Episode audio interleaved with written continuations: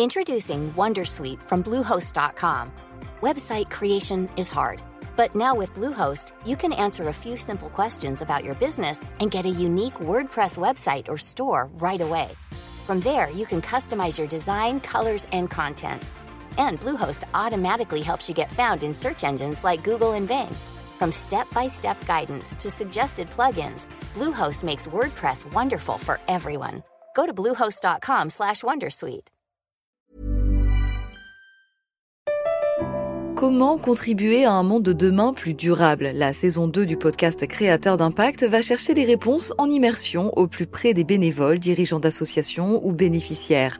Des histoires inspirantes et émouvantes sur les motivations de ces aventuriers de l'humain qui s'engagent dans la construction de la société de demain. Generali, sponsor de votre épisode La Story, vous propose de découvrir Créateur d'impact, le podcast disponible sur toutes les plateformes d'écoute.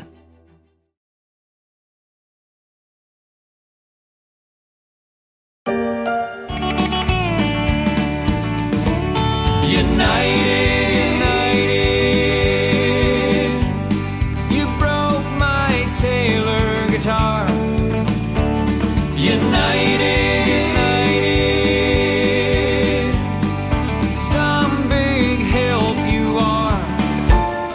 C'est Dave Carroll qui raconte sur un air de country comment les bagagistes de United Airlines ont broyé sa guitare.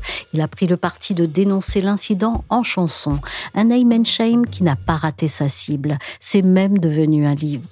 Malgré cela, c'est toujours le même problème pour les guitaristes. À moins de payer un siège à son instrument, c'est la soute. La guitare, c'est chouette, mais c'est volumineux et plutôt rigide. Exactement le genre de casse-tête qui a donné envie à un étudiant ingénieur et voyageur d'être entrepreneur.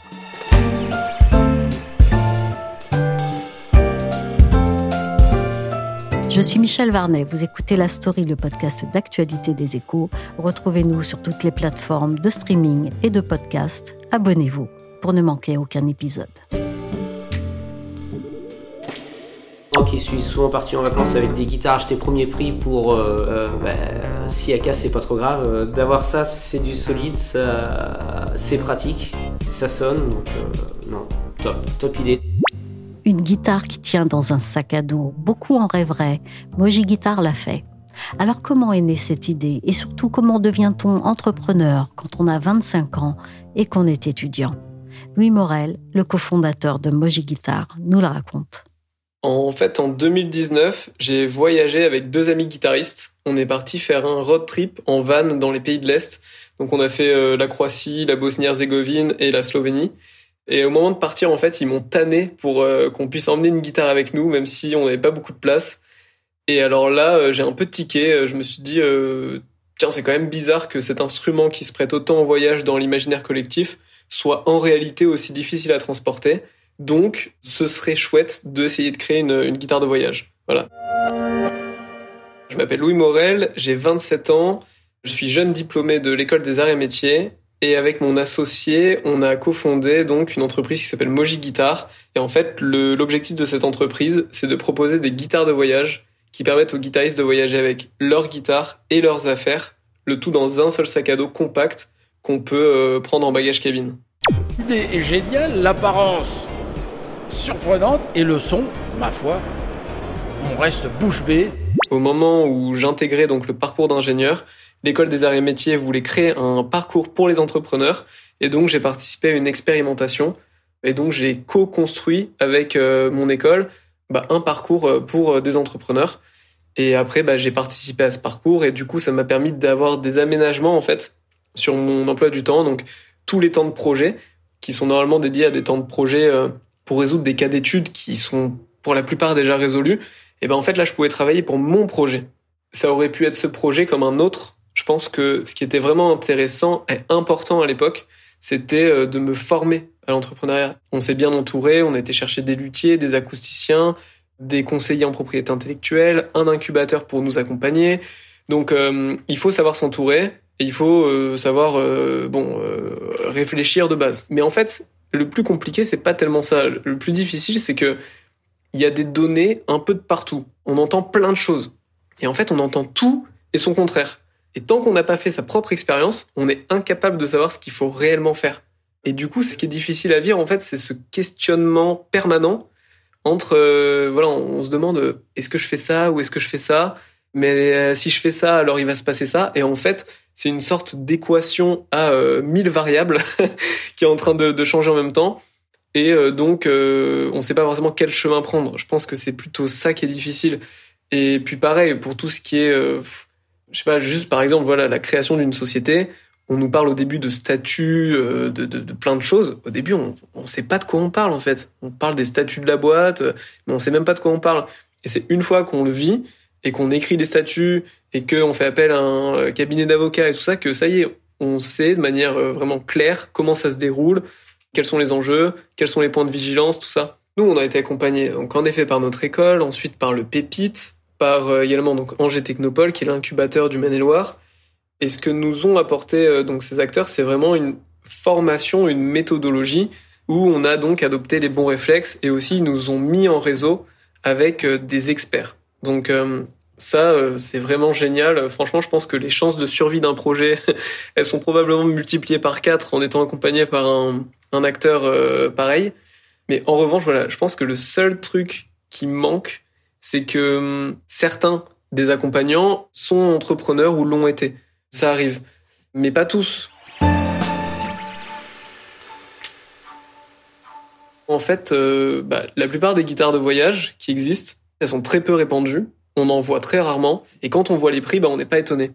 Et donc nous, on aimerait bien participer euh, bah, à la démocratisation de la guitare de voyage, faire en sorte de rendre le produit plus accessible, et en fait, aujourd'hui, j'ai vraiment l'impression que euh, l'entrepreneuriat, c'est ma place, disons. C'est là où, où je suis le meilleur, où je suis le plus épanoui et où je peux potentiellement servir et être le plus utile. Et donc, bon, bah, pour moi, c'est ça que ça représente, quoi. C'est mon métier, en fait. Aujourd'hui, dans ma tête, c'est ça. L'entrepreneuriat, c'est mon métier.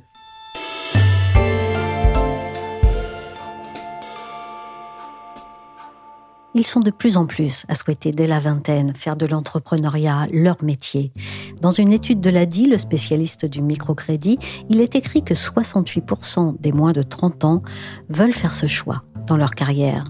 En 10 ans, la part de ceux qui se lancent est passée de 31% à 39% en 2022. Il est loin le temps où l'on venait à l'entrepreneuriat après un parcours effectué dans le salariat. Maintenant, on y est incité au cœur même des grandes écoles ou des universités, et c'est encadré par un vrai statut. Je suis allée voir Yves Villagine. Il est chef de service aux éco-entrepreneurs et spécialiste de la création d'entreprises. Je lui ai demandé de quand datait ce statut et ce qui avait amené sa création. Alors c'est un statut qui a été créé il y a une dizaine d'années ce qu'il faut comprendre, c'est qu'il vient en continuité d'un mouvement qui a démarré à la fin des années 90, très exactement en juillet 1999, avec la promulgation d'une loi sur la recherche publique. Dans cette loi, euh, qui porte le nom du ministre de l'Éducation de l'époque, euh, Claude Allègre, il a été prévu la création d'incubateurs dans des écoles d'ingénieurs.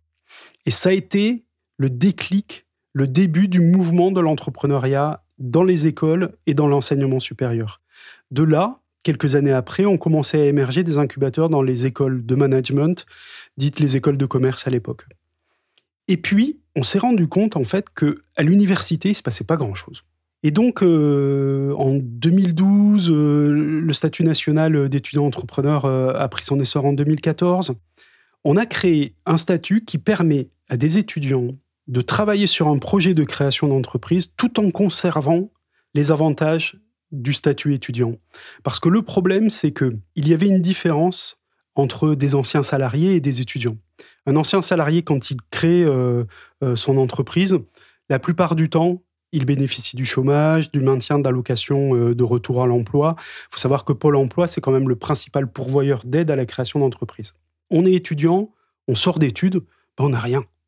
Pas de chômage, pas de droit, du coup, comment est-ce qu'on finance les deux, trois premières années de sa création d'entreprise pendant lesquelles euh, on n'a pas forcément de chiffre d'affaires et on ne peut pas se payer?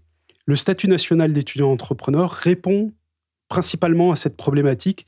Il permet à des étudiants pendant deux ans de conserver tous les droits d'étudiants, la mutuelle, la protection sociale, mais aussi éventuellement les bourses. Voilà. C'est aussi un programme de formation à l'entrepreneuriat parce que, en plus du statut, il y a un diplôme à la clé. Donc c'est aussi une formation.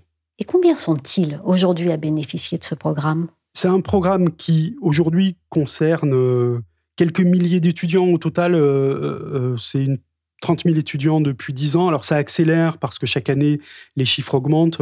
on doit être à un peu plus de 5 000 étudiants aujourd'hui.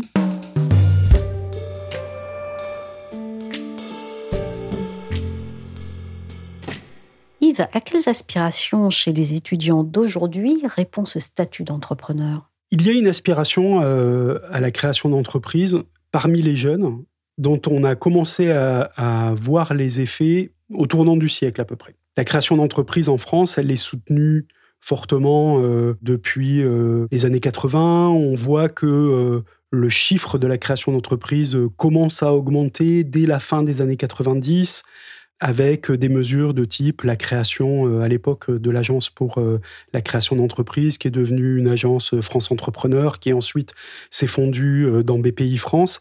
Ce sont toutes les politiques qui ont été concomitantes aussi à, à la promotion de l'innovation. Toutes ces politiques publiques ont contribué à faire de l'entrepreneur une figure désirable en fait. Et les projets des jeunes n'ont plus été seulement d'entrer dans une grande entreprise, ça a été aussi de mener leur propre projet. Ça répond au fait que l'entrepreneur est devenu quelqu'un d'aventurier. C'est un peu comme euh, la dernière aventure sur Terre, puisqu'il n'y a plus de terre à explorer. Mais c'est aussi, aujourd'hui et plus récemment, une réponse à la lenteur avec laquelle les grandes entreprises s'adaptent à l'évolution sociétale. C'est que les grandes entreprises ont du mal à changer leur business, ont du mal à répondre à l'urgence climatique, ont du mal à répondre euh, aux envies de travailler autrement. Être indépendant, c'est une des réponses pour ces jeunes-là. Je maîtrise mon propre euh, emploi du temps, je suis mon propre patron, je peux faire des business qui vont changer le monde. C'est peut-être ça dans un sens. Changer le monde.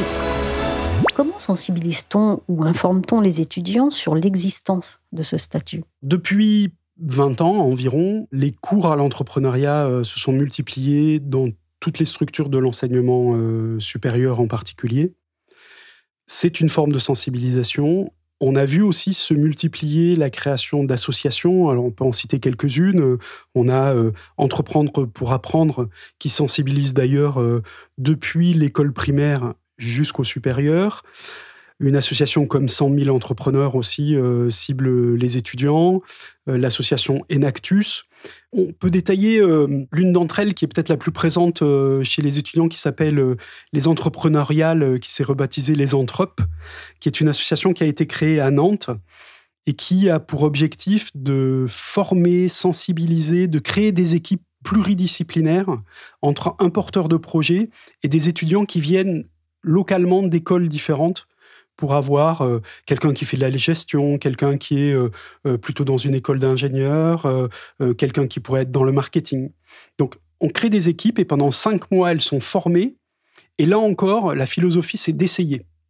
C'est pas forcément que ces projets débouchent sur la création d'une entreprise, mais c'est de planter une graine. Vous êtes des milliers de jeunes à mettre sur pied des projets incroyables. Aujourd'hui, bénéficiez du statut étudiant-entrepreneur et profitez d'accès privilégié à des financements, des formations et des espaces de coworking. Retrouvez-nous dans un des 29 pôles Pépites. Comme on vient de l'entendre, il y a aussi et surtout le réseau Pépite pour les étudiants entrepreneurs. C'est un réseau qui émane du ministère de l'Enseignement supérieur et de la Recherche. Le fondateur de Moji Guitar qu'on a entendu avant a d'ailleurs parlé du prix Pépite qu'il a remporté. Comment fonctionne Pépite et qu'est-ce que ça apporte? Concrètement, les étudiants sont rattachés à ce qu'on appelle un pépite, parce que c'est un pépite et pas une. Pépite, ça veut dire pôle étudiant pour l'innovation, le transfert et l'entrepreneuriat. Il en existe 33 en France. Concrètement, c'est la structure qui héberge en son sein l'ensemble des étudiants entrepreneurs. Chaque pépite organise un concours régional au sein de son pôle, et qu'ensuite euh, les finalistes de ce concours concourent à un niveau national, et les gagnants reçoivent une bourse de 10 000 euros. C'est euh, la mise en avant des projets euh, les plus innovants, ceux qui ont le plus de chances d'être pérennisés. Quel est l'intérêt de promouvoir l'entrepreneuriat chez les étudiants? Pourquoi le fait-on? Plus généralement, l'entrepreneuriat des jeunes adultes. Jusqu'à euh, la fin euh, du XXe siècle, on pensait que pour réussir euh, dans la création d'entreprise, il fallait une expérience professionnelle, avoir un peu de bouteille, comme on disait, du réseau, un peu d'argent pour lancer sa propre boîte. Et finalement, ça donnait des créations d'entreprise où on adaptait ce qu'on faisait avant, on le faisait un peu autrement, mais c'était pas très innovant. Alors, je parle en général, hein, il y a des exceptions, évidemment. Quand on est jeune, on peut voir le monde autrement, on peut innover différemment. Ce qu'on essaye de faire avec euh, les étudiants et les jeunes d'une façon générale, c'est créer des entreprises plus innovantes que ne pourraient ou que ne peuvent le créer euh, des cadres euh, ayant une vingtaine d'années d'expérience. Bien sûr, c'est des généralités, hein, il y a évidemment des exceptions. Et puis, créer une première fois quand on est étudiant, ça limite les risques. Un étudiant, quand il crée ou quand on est un jeune adulte, on a moins de contraintes financières, pas forcément de famille. Euh, et donc, euh, on peut prendre plus de risques, entre guillemets. Sachant qu'aujourd'hui, le système du financement de la création d'entreprise peut permettre à un jeune d'obtenir des subventions, de l'aide, quelques milliers d'euros pour démarrer. Donc, c'est réduire le risque, se faire une première expérience. Et cette graine, elle poussera aujourd'hui, elle poussera dans quelques années, peu importe, mais on a créé des gens qui sont entreprenants de leur vie. C'est ça l'objectif. Créer une génération entreprenante lui permettre de concrétiser sa créativité à un âge des possibles où l'expérience personnelle sert à imaginer librement des solutions. On l'a entendu avec Moji Guitare, l'idée est venue à Louis Morel d'une situation vécue. Reste la question des soutiens financiers quand le projet devient une entreprise et que les fonds nécessaires deviennent plus importants. À ce moment-là, est-ce que l'écosystème et donc les investisseurs suivent? Est-ce qu'ils évoluent avec l'engouement grandissant des étudiants pour l'entrepreneuriat? Alors l'écosystème suit. Aujourd'hui, la plupart des grandes écoles de commerce et d'ingénieurs hein, ont des masters en entrepreneuriat, en innovation et aussi des incubateurs intégrés euh, dans leur école. Camille Wong est journaliste au service Startup des échos. Donc ça, ça fait quand même déjà plusieurs années que ça existe euh, en France. Ce qui est un peu plus récent, en revanche, ce sont les écoles qui bouclent en fait des fonds d'investissement pour financer leurs alumni, jeunes diplômés. On l'a vu très récemment d'ailleurs hein, avec euh, Polytechnique là, cette année qui vient de boucler euh, son fonds. On voit aussi avec HEC, avec l'ESSEC. D'autres fonds sont aussi en train d'être levés euh, du côté des écoles, qui ne sont pas encore dévoilés mais qui sont en cours. Donc ça, c'est un vrai signe aussi de maturité de l'écosystème. L'écueil qu'il peut y avoir en revanche, c'est que ces fonds justement ciblent leurs élèves, enfin, leurs anciens élèves. Donc c'est pas forcément idéal en matière de représentation et de diversité. Donc ça crée au sein des fonds finalement des participations qui sont quand même assez uniformes. Ça, c'est peut-être l'écueil. Et c'est pour ça aussi qu'il y a d'autres fonds qui sont plus rares, mais qui existent en France, qui ciblent spécifiquement cette population de jeunes diplômés ou d'étudiants entrepreneurs, avec de petits tickets d'investissement euh, au démarrage.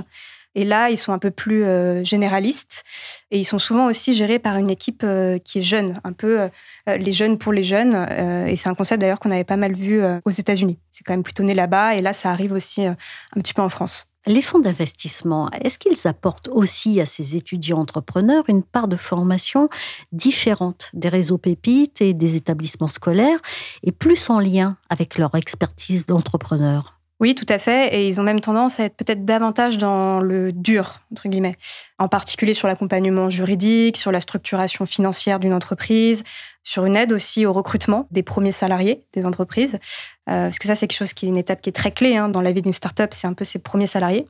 Je sais qu'ils les aident aussi euh, parfois à s'associer, à trouver un, associé, une associée supplémentaire. Et ils mettent aussi à disposition un important réseau, euh, donc qui est très utile pour l'aspect commercial hein, des startups, mais aussi pour relever des fonds à l'avenir. Et il les aide aussi à s'intégrer finalement dans la French Tech, qui reste quand même un écosystème finalement qui est assez communautaire.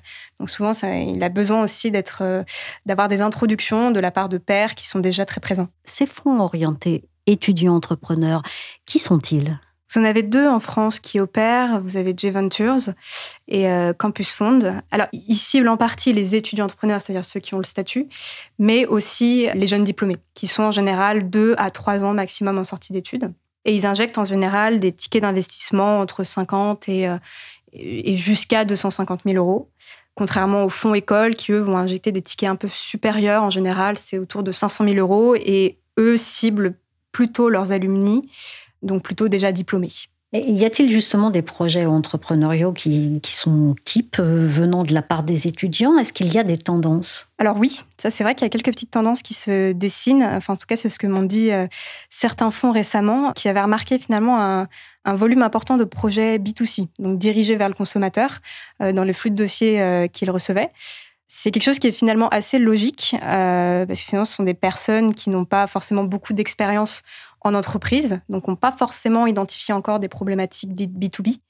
Et puis aussi, il y, a un autre lien, c'est que les histoires des projets sont souvent issues de l'histoire personnelle des fondateurs ou des fondatrices, de problèmes qu'ils ont eux-mêmes rencontrés, donc plutôt des soucis en général qui sont B2C, même si évidemment hein, ça reste une généralité, il y a aussi des projets plus dirigés vers le business. Et parmi les secteurs, alors ça reste multisectoriel, hein, mais on trouve des choses quand même aussi plutôt tendances, comme l'intelligence artificielle euh, générative, ce qu'on appelle le hardware ou encore la smart city, et aussi évidemment une très grande verticale euh, sur l'impact social et environnemental. Ça, c'est quelque chose qui est assez fort dans les, dans les plus jeunes projets.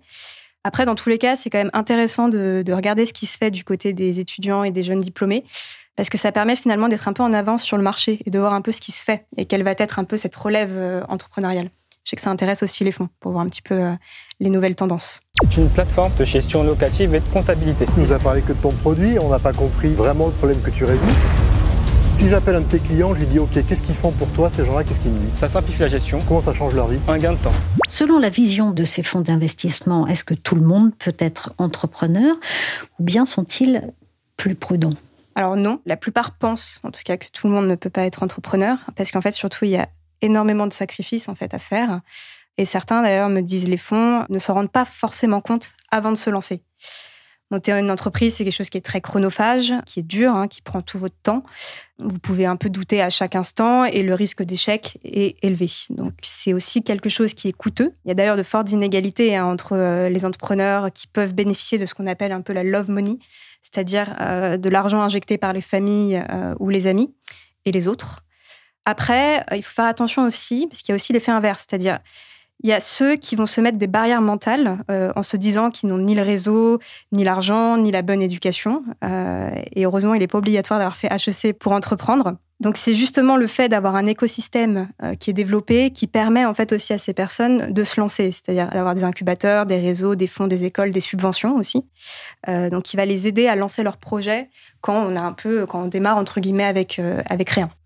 Après, il faut faire attention parce que les, fonds hein, qui ciblent les jeunes projets sont aussi exposés à un risque d'échec de leur côté qui est plus important. Parce que vous avez par définition un entrepreneur qui est moins expérimenté, avec un projet qui peut être parfois un peu plus brouillon?